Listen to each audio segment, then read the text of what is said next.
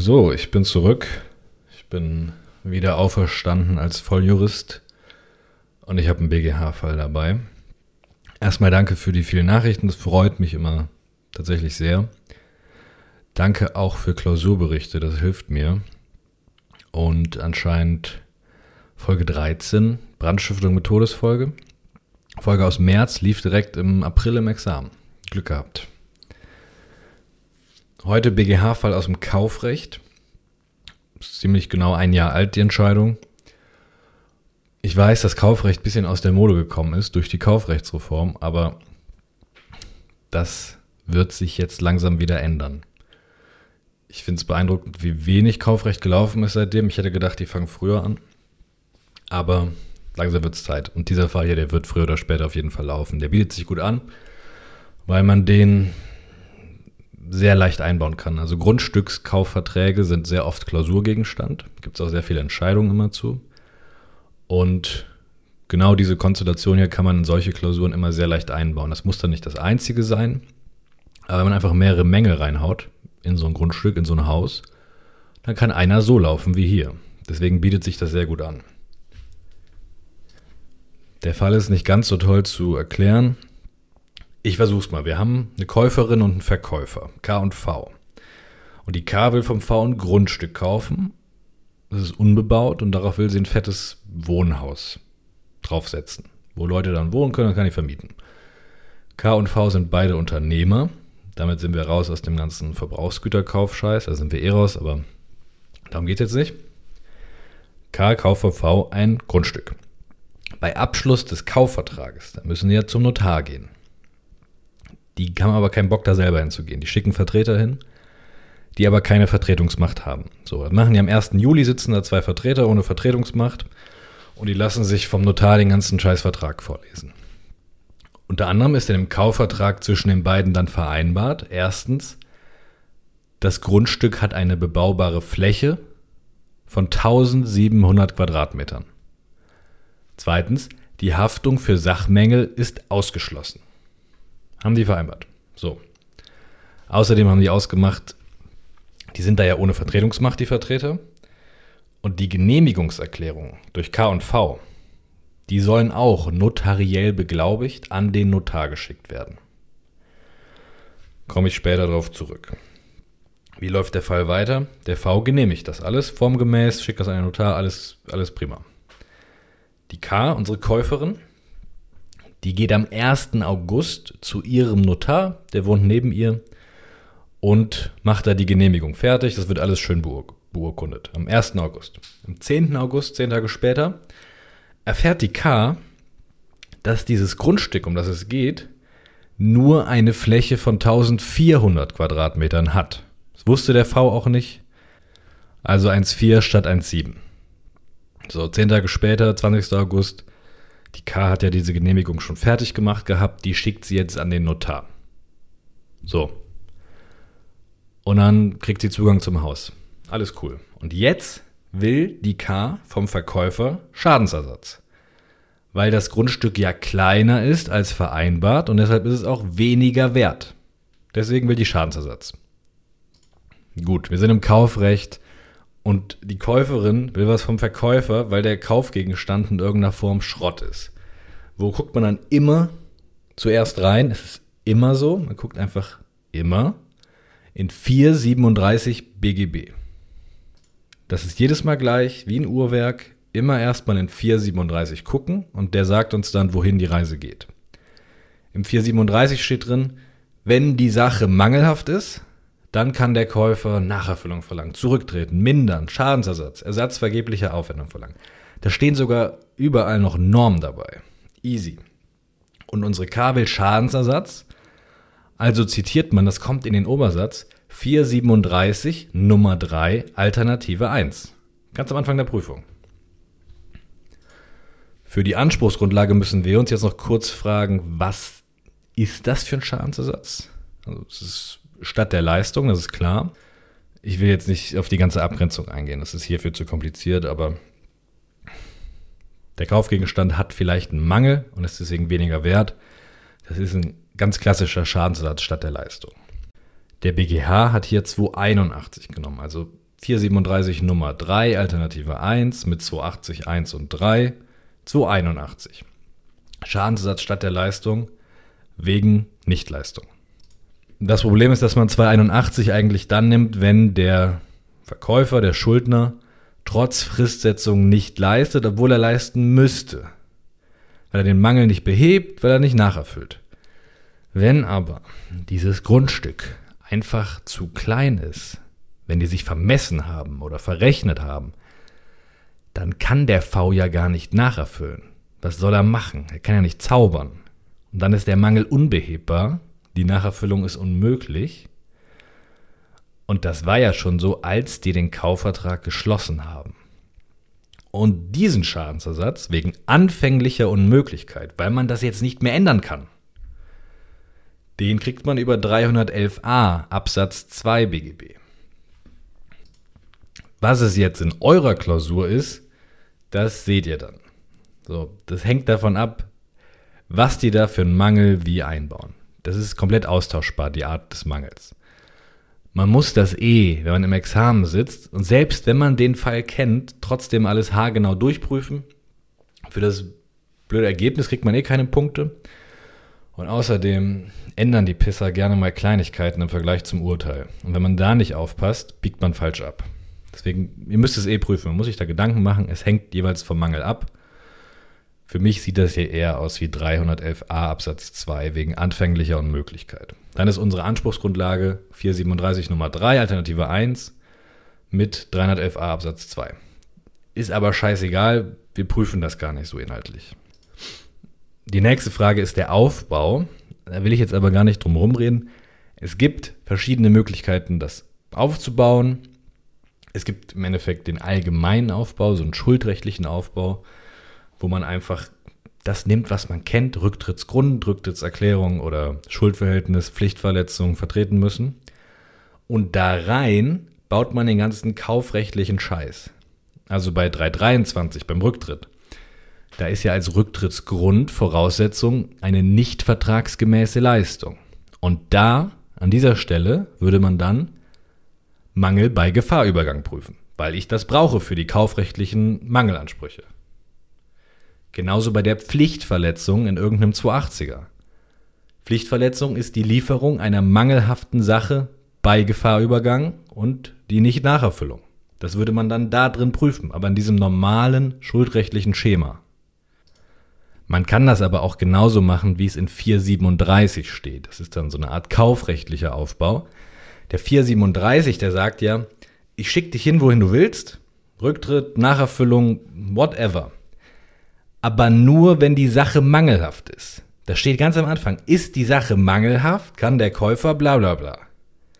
Und 434 BGB, und Sachmangel die Norm, da steht drin, die Sache ist mangelhaft, wenn die Sache nicht den Anforderungen von 434 genügt, und zwar bei Gefahrübergang. So. Und dann sieht der kaufrechtliche Aufbau so aus, dass man das genauso macht, wie 437 sagt. Also erstmal ist die Sache mangelhaft. Also erstens Kaufvertrag, zweitens Mangel, drittens bei Gefahrübergang und dann schickt ein 437 ja zum Beispiel in den Rücktritt und dann prüft man das, was da halt noch dazu kommt, eine Fristsetzung und so weiter. Das geht genauso gut. Da fängt man halt direkt mit diesen drei kaufrechtlichen Besonderheiten an. Jeder Aufbau geht, es nimmt sich nicht, da muss ich nur entscheiden. Wir machen das jetzt kaufrechtlich, weil es um den ganzen allgemein schuldrechtlichen Scheiß gar nicht geht. So, dann fokussieren wir uns aufs Wesentliche. Also erste Voraussetzung, Kaufvertrag 433 und der Vertrag muss notariell beurkundet werden, wegen 311b Absatz 1 Satz 1 BGB. Notarielle Form ist 128 BGB. Hier wurden K und V ja so halb vertreten nach 164.1.1 und die Vertreter haben den Kaufvertrag auch in notarieller Form geschlossen. Aber die hatten keine Vertretungsmacht, also ist dieser notariell beurkundete Kaufvertrag schwebend unwirksam gewesen.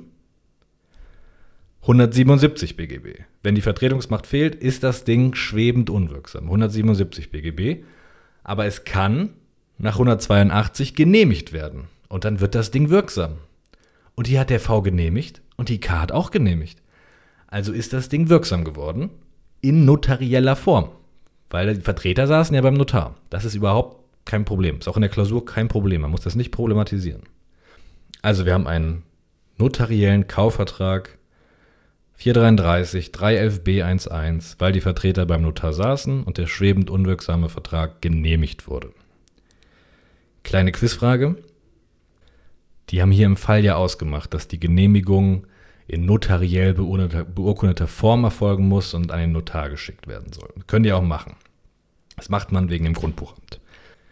Aber wenn die das nicht vereinbart hätten, müsste dann die Genehmigungserklärung dieselbe Form haben wie das genehmigte Geschäft, wie 3FB, also notarielle Form? Oder ist die Genehmigung 182 formfrei möglich? Das ist gefährlich, aber die Lösung steht im Gesetz, steht in 182 Absatz 2. Also direkt bei der Genehmigung steht es drin.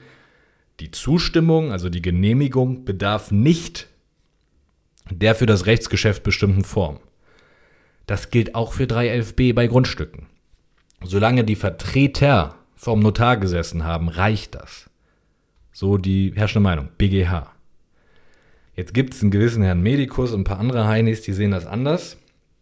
Und die wollen 182.2 teleologisch reduzieren. Also das Ding strenger handhaben, als es im Wortlaut angelegt ist. So, die sagen, manche Formvorschriften haben ja eine Warnfunktion, wie 311b beim Grundstückskauf. Und damit von dieser Warnfunktion noch was übrig bleibt, muss auch die Genehmigung diese Form haben. Also Warnfunktion als Argument. Aber was halten wir davon? Nix. Denn, überlegt mal, praktisch alle Formvorschriften, fast alle, haben eine Warnfunktion. Übereilungsschutz. Sollst dir das doppelt und dreifach überlegen. Du musst zum fucking Notar rennen und dir anhören, wie der dir eine Stunde einen Vertrag vorliest. Und wenn wir jetzt sagen, naja, bei Warnfunktion müssen wir teleologisch reduzieren, bei Warnfunktion muss auch die Genehmigung äh, notariell beurkundet sein, dann würde der 182.2, der sehr deutlich ist, der sagt, brauchst keine Form. Wir würden ihn einfach wegradieren. Wir würden Radiergummi nehmen im Habersack und 182 Absatz 2 wegradieren. Der hat gar keinen Anwendungsbereich mehr. Fast alle Formvorschriften haben eine Warnfunktion. Wir würden das immer reduzieren. Das bringt doch nichts. Das dürfen wir doch nicht. Wir sind ja nicht der Gesetzgeber. Wir sind wir sind Juristen, wir sind einfache Arbeiter auf dem Weinberg des Rechts. Wir wenden die Gesetze nur an und denken nicht so viel nach dabei. Also, die Genehmigung geht formfrei wegen 182.2. Bedeutet, unser Kaufvertrag ist 1a wirksam, weil er genehmigt wurde. Und, wichtig, der ist sogar wirksam seit dem Tag, an dem die Vertreter beim Notar saßen. Seitdem obwohl der erst schwebend unwirksam war. Das steht nämlich in 184 Absatz 1. Da steht, die Genehmigung wirkt zurück auf den Zeitpunkt der Vornahme des Rechtsgeschäfts. Die Genehmigung wirkt also ex tunc, rückwirkend. Der ist von Anfang an wirksam, der Vertrag. Seit die da beim Notar saßen. 184 BGB. Also erstens Kaufvertrag plus. Zweitens Mangel. 434 BGB. Das machen wir jetzt kurz. Ich hatte nämlich zehn Jahre lang mit dem alten 434 zu tun. Wenn ich den neuen 434 sehe, fühle ich mich wie ein Boomer. Außerdem geht es in der Entscheidung gar nicht um den Mangelbegriff hier. K und V haben eine konkrete Beschaffenheit vereinbart, nämlich die Größe des Grundstücks oder der bebaubaren Fläche.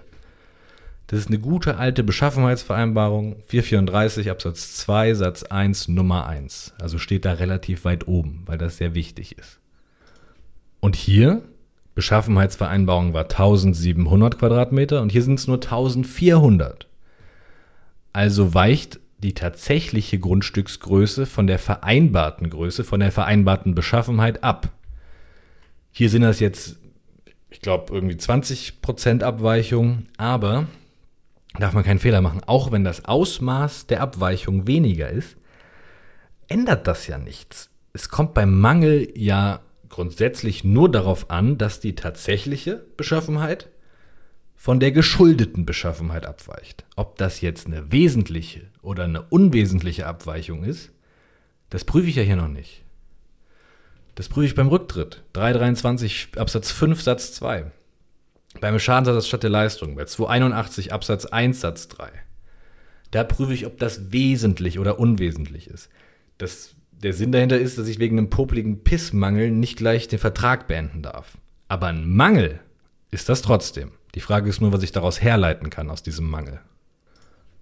So, drittens bei Gefahrübergang, also 446 Satz 1 BGB, das wird immer nur halb zitiert, da sind die Korrektoren pedantisch. 446 Satz 1 mit Übergabe.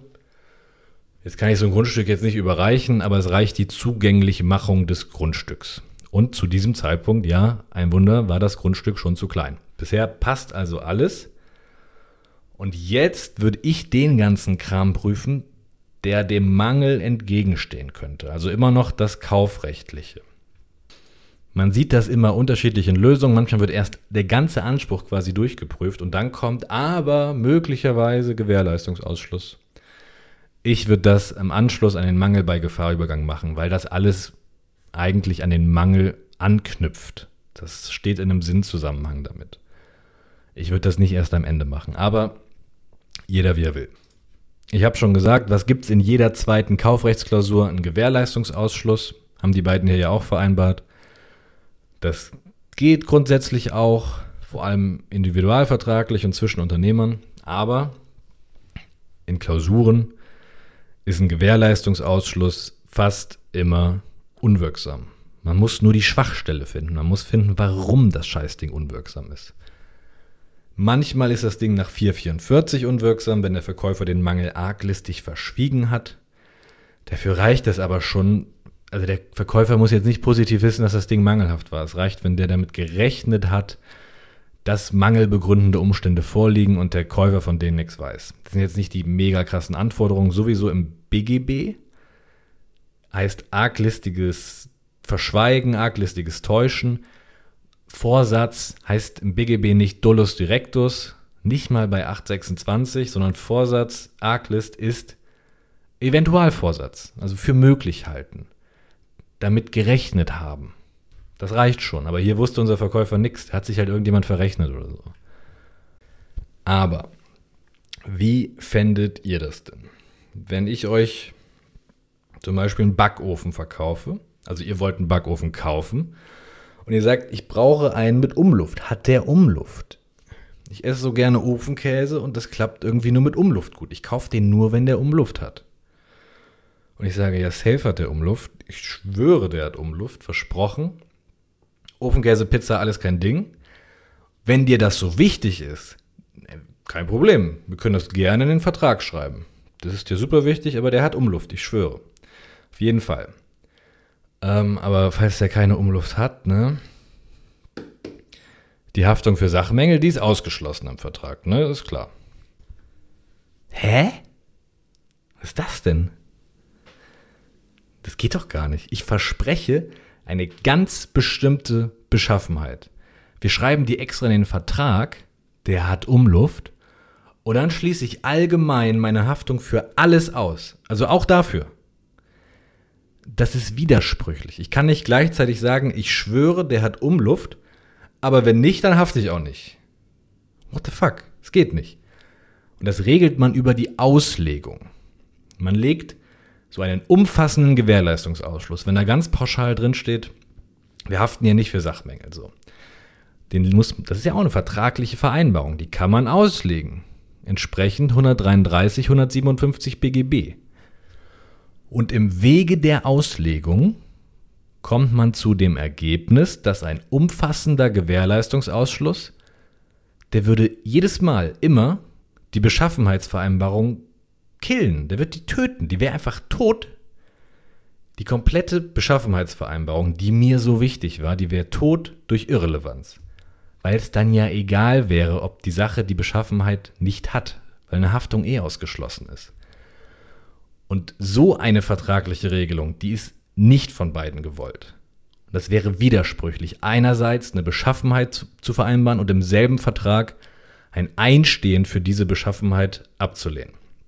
Sondern Auslegung, der Gewährleistungsausschluss ist wirksam, aber er bezieht sich nur auf alles Mögliche, außer die Sachen, wo ich eine konkrete Beschaffenheit vereinbart habe. Das führt dazu, dass beides am Leben bleibt. Sowohl die Beschaffenheitsvereinbarung als auch der Gewährleistungsausschluss. Er bezieht sich eben nur nicht auf konkret vereinbarte Beschaffenheiten. Und dogmatisch macht man das über eine Auslegung des Gewährleistungsausschlusses. Also sage ich jetzt nicht, weil die Dogmatik so toll ist, sondern weil ihr das in die scheiß Klausur schreiben sollt. So im Wege der Auslegung ist davon auszugehen, dass nicht die Beschaffenheitsvereinbarung irrelevant sein soll. Das wäre sie aber, wenn der Gewährleistungsausschluss so umfassend verstanden würde. Das ist nicht gewollt von den Vertragsparteien. Das wäre ein widersprüchliches Ergebnis. Vielmehr ergibt sich aus der Auslegung, dass sich der Gewährleistungsausschluss auf alles bezieht, außer auf diese Beschaffenheitsvereinbarung. Denn die hat man ja extra vereinbart, damit der Verkäufer dafür einsteht. Das ist ein sachgerechtes Ergebnis, weil so beide vertragliche Regelungen überleben können. So, so schreibt man das in die Klausur und weiter geht's. Ist kein Riesenproblem, aber das kommt unfassbar häufig dran. So, wir haben also Kaufvertrag, Mangel bei Gefahrübergang. Der Gewährleistungsausschluss haut uns auch nicht raus. Was gibt's noch? Es gibt noch 442 BGB. Kenntnis des Käufers vom Mangel. Da steht in Absatz 1, Satz 1, Gewährleistungsrechte sind Minus, wenn der Käufer bei Vertragsschluss den Mangel kennt. Dazu muss man eine Sache jetzt wissen, sonst verläuft man sich vielleicht komplett in der Klausur. Seit der Kaufrechtsreform letztes Jahr ist 442 ein bisschen Zombie, der ist halb tot. Denn bei Verbrauchsgüterkäufen im Sinne von 474 BGB, da gilt der 442 nicht. Da ist die Kenntnis egal. Das steht im 475 Absatz 3 Satz 2. Da muss man höllisch aufpassen. Bei einem Verbrauchsgüterkauf ist 442 tot. Bei uns sind die beiden E-Unternehmer. Und außerdem muss man auch aufpassen, Verbrauchsgüterkauf nach 474 BGB, der setzt im Satz 1 eine Ware voraus. Eine Ware im Sinne von 241a BGB, das ist legal definiert. Und da steht drin, das muss eine bewegliche Sache sein. Und Grundstücke sind nicht beweglich. Deswegen gibt es da keinen Verbrauchsgüterkauf in dieser Form für das Grundstück selbst. Für Zubehör geht das schon. Also zurück zum Fall 442. Kannte unsere Käuferin bei Vertragsschluss den Mangel? Wusste die, dass es nicht groß genug ist, das Grundstück? Dafür muss man jetzt zwei Fragen beantworten. Die erste Frage ist, da steht ja was von Kenntnis. Kenntnis des Käufers vom Mangel. Auf wessen Kenntnis kommt es denn an? Wir haben ja die K, die Käuferin, die hat aber auch einen Vertreter gehabt. Der Vertreter wusste nichts, der weiß es vielleicht bis heute nicht. Die K hat es irgendwann erfahren. Auf wen kommt es an?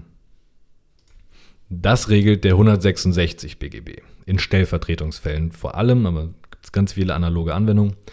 Der 166 Absatz 1 sagt, es kommt grundsätzlich darauf an, was der Vertreter, der Vertreter, was der dachte, was der wusste. Wenn der Vertreter bösgläubig ist, dann wird das dem Vertretenen zugerechnet. 166 Absatz 1. Und dann gibt es 166 Absatz 2.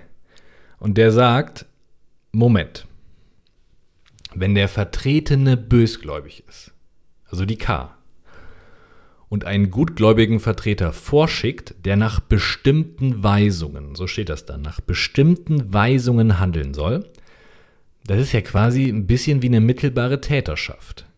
Wenn der Vertretene bösgläubig ist und der gutgläubige Vertreter nach bestimmten Weisungen handelt, dann kommt es doch auf die Kenntnis vom bösen Hintermann, vom Vertretenen an, ob der Kenntnis hatte von den Umständen. Das passt bei uns jetzt ja nicht perfekt. Wir haben hier wahrscheinlich nicht bestimmte Weisungen, wir haben aber auch die Situation von einem Vertreter ohne Vertretungsmacht und dann wird der Vertrag genehmigt. Aber selbst wenn das nicht so genau der 166.2 ist, ist der Gedanke dahinter doch komplett derselbe.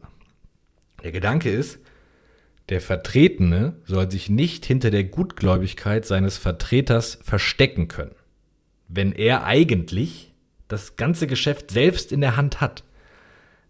Wie der Hintermann bei der mittelbaren Täterschaft. der hält das Geschehen in den Händen, der hat Tatherrschaft.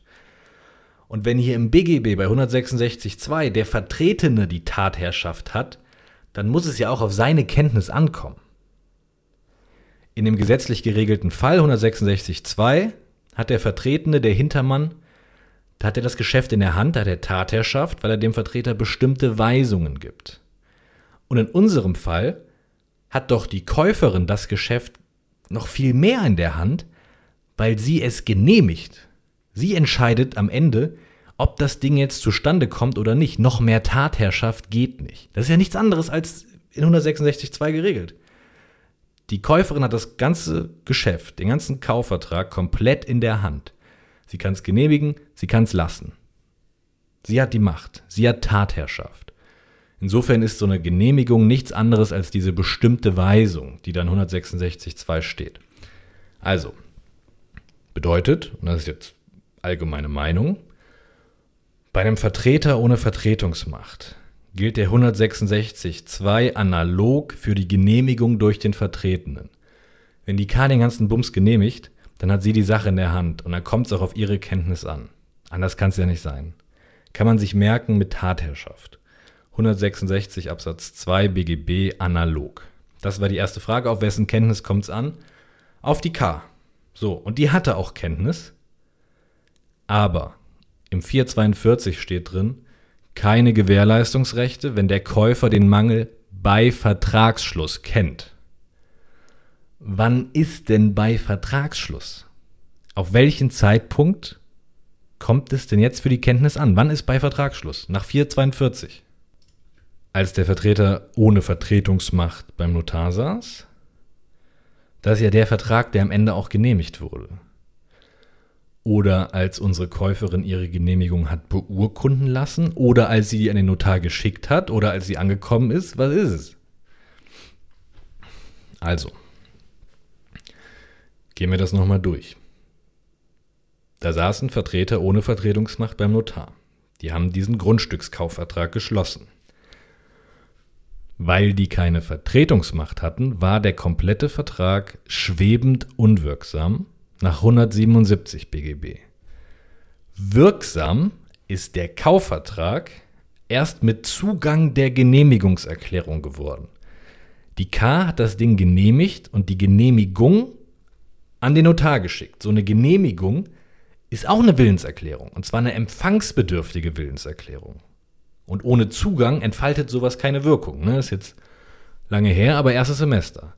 Als das Ding beim Notar ankam, die Genehmigung ist der Vertrag auf einmal wirksam geworden.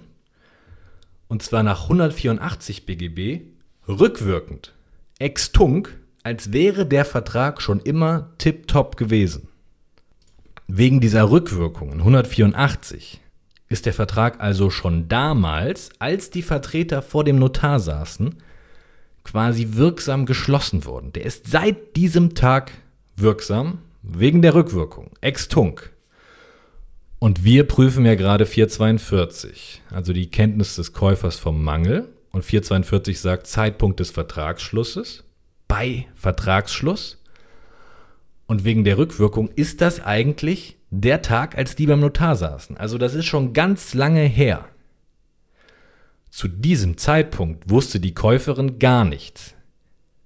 Die hat das erst später erfahren als die schon ihre Genehmigung quasi vorbereitet hatte, aber bevor sie die losgeschickt hat. Aber das war lange nachdem die ganzen Vertreter beim Notar saßen. Und weil sie das an diesem Tag, als die beim Notar saßen, nicht wusste, dass das Grundstück zu klein ist, dass es mangelhaft ist, da wären ihre Mängelrechte jetzt auch nicht ausgeschlossen. Streng nach dem Wortlaut bei Vertragsschluss ist der Tag, als die beim Notar waren, wegen der Rückwirkung und da wusste die Käuferin nichts. So, das kann natürlich nicht sein. Es kann nicht sein, dass die erfährt, dass das Grundstück Schrott ist, dann genehmigt sie alles, bringt den Vertrag erst zustande und dann sagen wir, na ja, aber 184, das wirkt ja ex tunc, deswegen geht das, deswegen hat sie alle Mängelrechte, obwohl sie ganz genau wusste, dass das Grundstück scheiße ist. Das kann ja nicht sein. Wie läuft das? Der BGH macht hier eine teleologische Reduktion des 442. Also bei der Analogie wende ich ja Norm über den Wortlaut hinaus an. Da sage ich, der Wortlaut passt auf die Fälle 1, 2, 3, aber die Fälle 4 und 5, ey, die sind eigentlich fast gleich.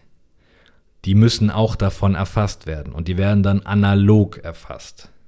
Und bei der teleologischen Reduktion, da passt der Wortlaut auf die Fälle 1, 2, 3, 4, 5 und dann sage ich, also Digga, die Fälle 4 und 5, die passen da eigentlich gar nicht rein. Das ist voll schräg, wenn die Norm auch darauf anwendbar wäre. Und obwohl es vom Wortlaut her passt, ziehe ich dann 4 und 5 aus dem Anwendungsbereich raus. Eine teleologische Reduktion ist also das Gegenteil von einer Analogie. Und das macht man wegen dem Sinn und Zweck der Norm. Wie gesagt, weil die Fälle 4 und 5, ey, die passen irgendwie nicht. Die passt, passt die ganze Regelung nicht. Das kann nicht sein. Für eine teleologische Reduktion muss man sich also fragen, was ist der Gedanke der Norm, die ich reduzieren will? Also was ist der Gedanke von 442 BGB? Der Gedanke von 442 ist simpel, wenn der Käufer vor Vertragsschluss, bei Vertragsschluss, den Mangel kennt, bevor er sich verpflichtet, und er verpflichtet sich, obwohl er den Mangel kennt, dann ist er nicht schutzwürdig. Dann braucht er keine Gewährleistungsrechte. Der hat ja andere Möglichkeiten. Der könnte einfach die fucking Sache nicht kaufen. Der könnte sagen, nee, dann aber 10 Euro weniger.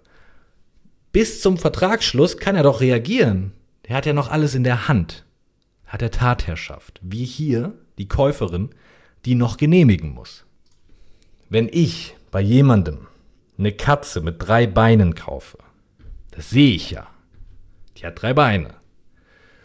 Dann kann ich doch nicht eine Woche später beim Verkäufer anrufen und sagen, ey, ich ich trete vom Vertrag zurück.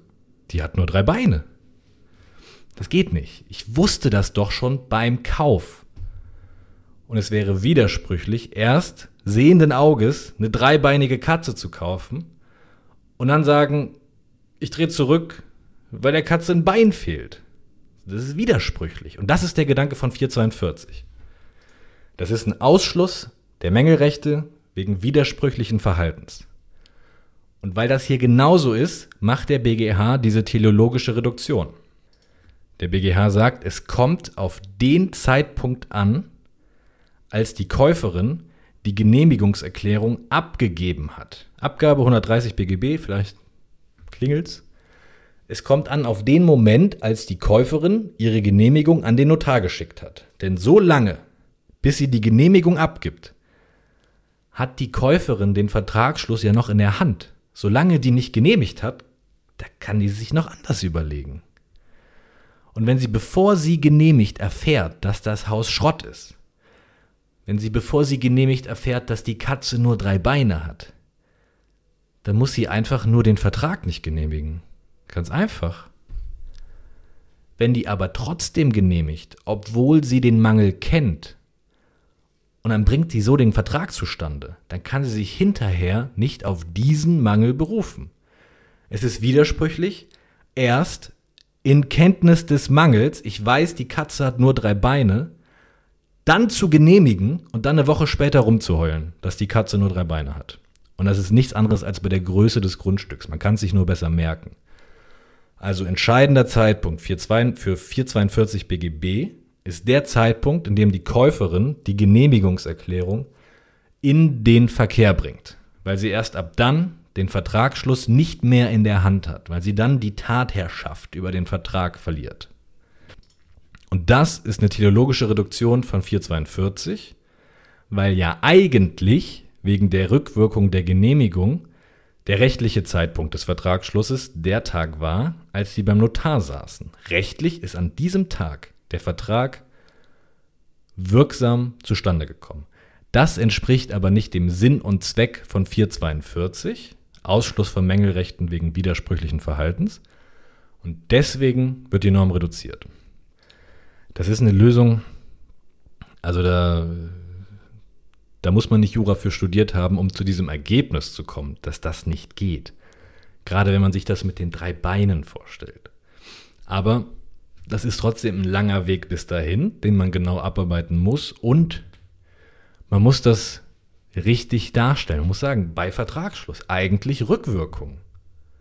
Seitdem ist das Ding wirksam, Ex-Tunkwirkung. Aber macht das Sinn? Passt das zur Ratio von 442? Und dann muss man dann auch diesen Begriff dem Korrektor hinwerfen. Teleologische Reduktion. Dann freut er sich und dann begründet man die mit dem Sinn und Zweck der Norm. Resultat ist also, die kann keine Mängelrechte wegen der Größe des Grundstücks geltend machen, weil die das wusste, als sie den Vertrag genehmigt hat. Klare Sache.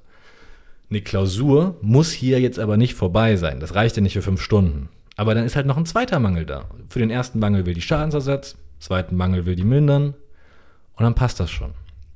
So wird daraus eine Klausur. Aber es ist ein sehr schöner Fall. Der wird safe früher oder später laufen. Das war's.